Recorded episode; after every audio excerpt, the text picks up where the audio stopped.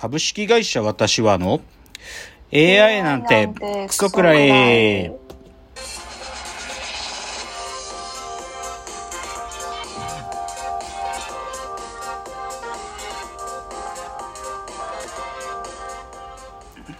群馬が生んだ怪談時株式会社私は社長の竹之内です。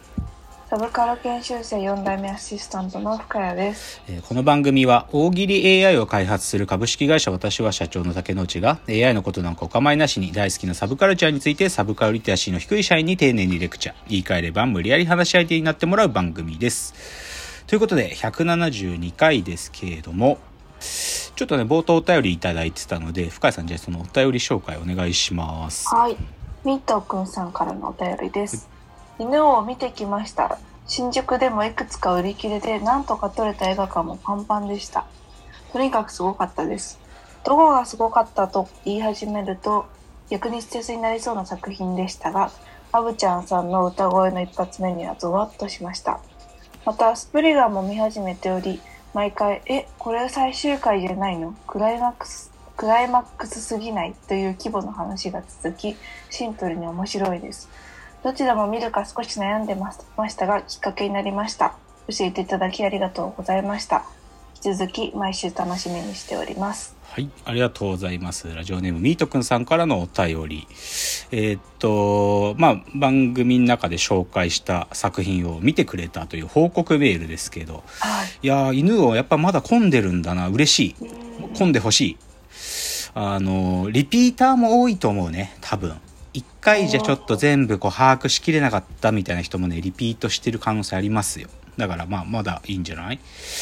あと、スプリガン見てる。スプリガン、そうね、多分、冒頭のラジオエンタメライフのとこで2週間ぐらい前に喋ったのかもしんないけどいやースプリガンねおっしゃる通り毎回こうねすごい大きいことが起きるから必ずその敵なんか敵方とのその争奪戦があってで最後はその大パーツを手に入れた方がなんかその奥の手みたいなのを必ず使うみたいな。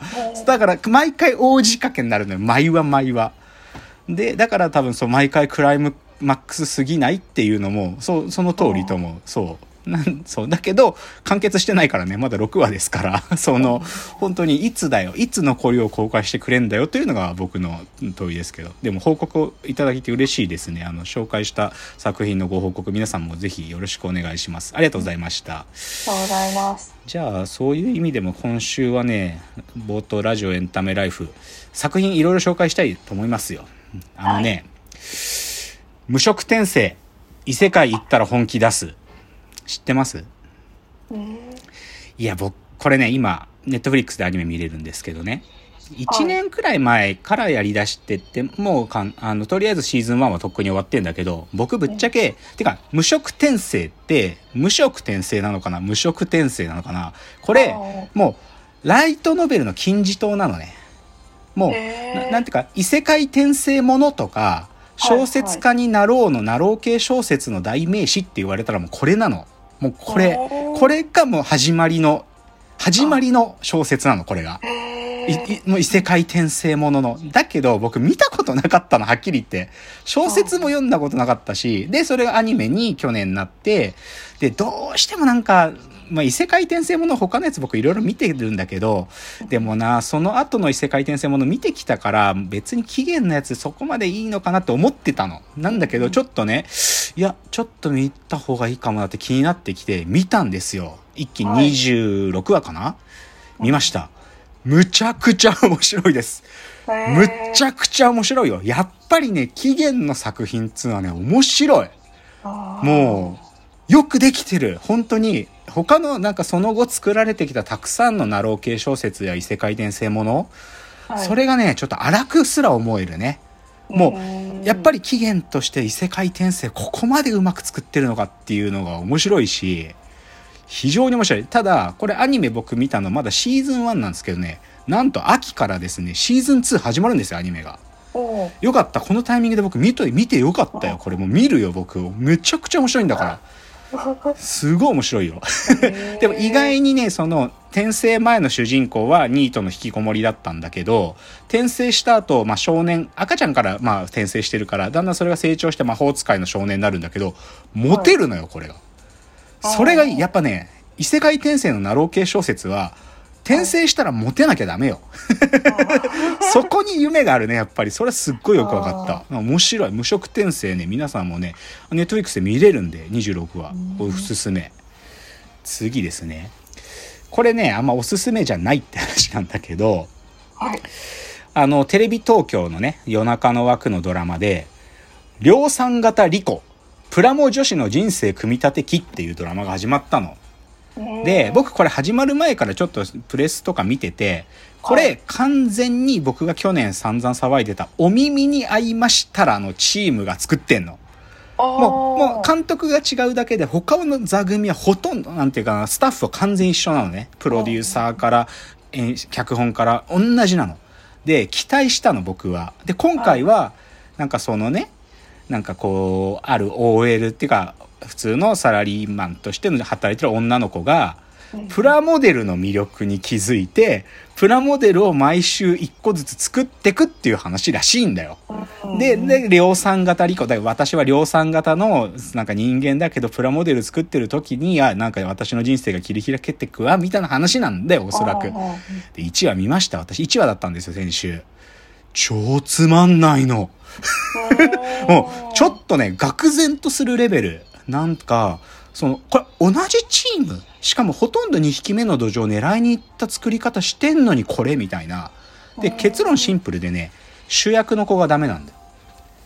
あのね、主役あの、お耳に合いましたら伊藤まりかさん僕大絶賛しました。伊藤まりかだからできた。でね、なんか今回の人も乃木坂の人なんだって。なんかねよ与田さんって人なんだけど、与田さんっていう乃木坂の人なんだけど、なんかもうね、なんかもう表情が乏しすぎる、はっきり言って。なんかやっぱりさ、まあ、会社で退屈な人生を送ってる時はさ、ブスッとしてていいよ。けどさ、うんプラモデル作ってる時は喜び感じてんだからさ、喜びの顔しなきゃいけないのに、表情が乏しいのよ、この人。あ全然楽しい気持ちにならなくて、ダメ。あの、皆さん注意。どっちかというとこれは注意喚起。量産型リコはですね、あの、お耳に合いましたのに、2匹目の土壌を狙いに行ってるけど、全然ダメです。っていう注意でした。次。あ、あれですね、ついに完結しました。あのー最高の漫画、地、地球の運動について、ついに8巻完結。6、6月20日ぐらいに第8巻が出て、まあ僕単行本勢だったから、あのー買って読みました。いやー、完結したね。完結した。ち地動説がついに、地動説がついにね、あの、弾圧を乗り越えてついにという話で、まあ、いい綺麗な、綺麗な終わり方だったと思う。が、唯一ね、ちょっと注文つけるとね、まあ、これね、なんだっけな、魚みたいな名前の先生が書いてんだけど、決して画力高くないんですよ。もともとこれは分かってたことなんだけど、正直8話までに地動説にチャレンジしてきて何人ものやつが敗れてきたわけ、弾圧を受けて。その顔がちちょっと敵型のやつと似たりしてるから、ドイツがドイツだったかなってはっきり言って分かんなくなってる。たった8巻なのにね。だからね、ちょっとね、そこの混乱はありますよ。地は。や地球の運動について。ただまあ地動説がね、ついにというとこまで来たんで、あのーなんか、別に史実に、史実じゃないからこれは。フィクションなんだけど、でも最後、一番最後の最後まで来てきて、やっとコペルニクスにつながるとこまで話を持ってきて終わったんで、面白かったですよ。よかった。終われた。終われたという感じでした。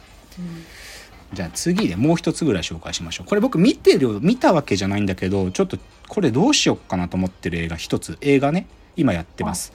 プラン75。プラン75って読むのかな？プラン75っていう映画今やってるんですよ。聞いはいはい聞きました？聞いたことある？予告見なあ、予告見ました。うん。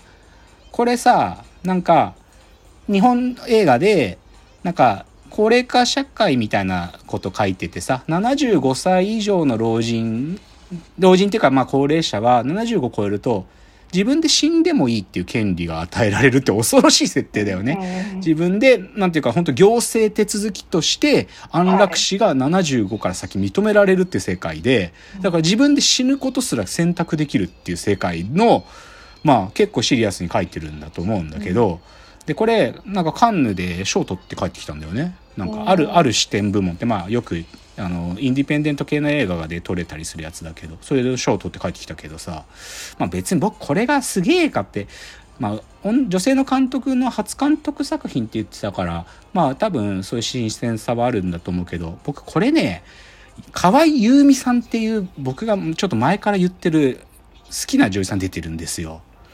で、かまあ、河合由美さんだと、ちょっと思い出しただけとか、あの、伊藤まりかが出てた、あの、時代劇をやる、なんていうの、サマーフィルムにのってか、とかも出てた。で、あと、佐々木インマイマインとかにも出てた。で、この人すごい、なんかもう映画ごとで全然顔違うじゃんみたいな人なんだけど、その人が結構メインキャスト、3番手ぐらいの役で出てるんだよ。だけど僕ね、河合優実さんについて気づいた。この人なんでこんなミステリアスですごいのかと思ったら、山口百恵さんに似てるね。河合優実さんの顔を山口百恵、若かった頃の山口百恵にすげえ似てる。うん。うん、すげえ似てる。でね、多分ね、これ何かの批評に書いてあって、なんか別に本人もなんかそういう風に言われることあるとか言ってんだけど、なんかね、似てんの。だから、別に山口百恵に似てるからすごいって言ったわけじゃなくて、山口百恵と同じくらいミステリアスなんだよ、なんか存在が。だから好きなんだなと思って、あのね、皆さんね、プラン75って映画は本当にいいかどうかわかんないけど、河合優美さんが出てるんでね、皆さん河合優美さんね、マジでスターなるんで、絶対になると思うんで、ていうか多分ね、外国の映画とかも出れる素材なんだと思う。それくらいこうすごいと思うんで、ちょっとそのプラン75って映画に出てるっていうことを紹介しました。じゃあ、ちょっと次のチャプターです。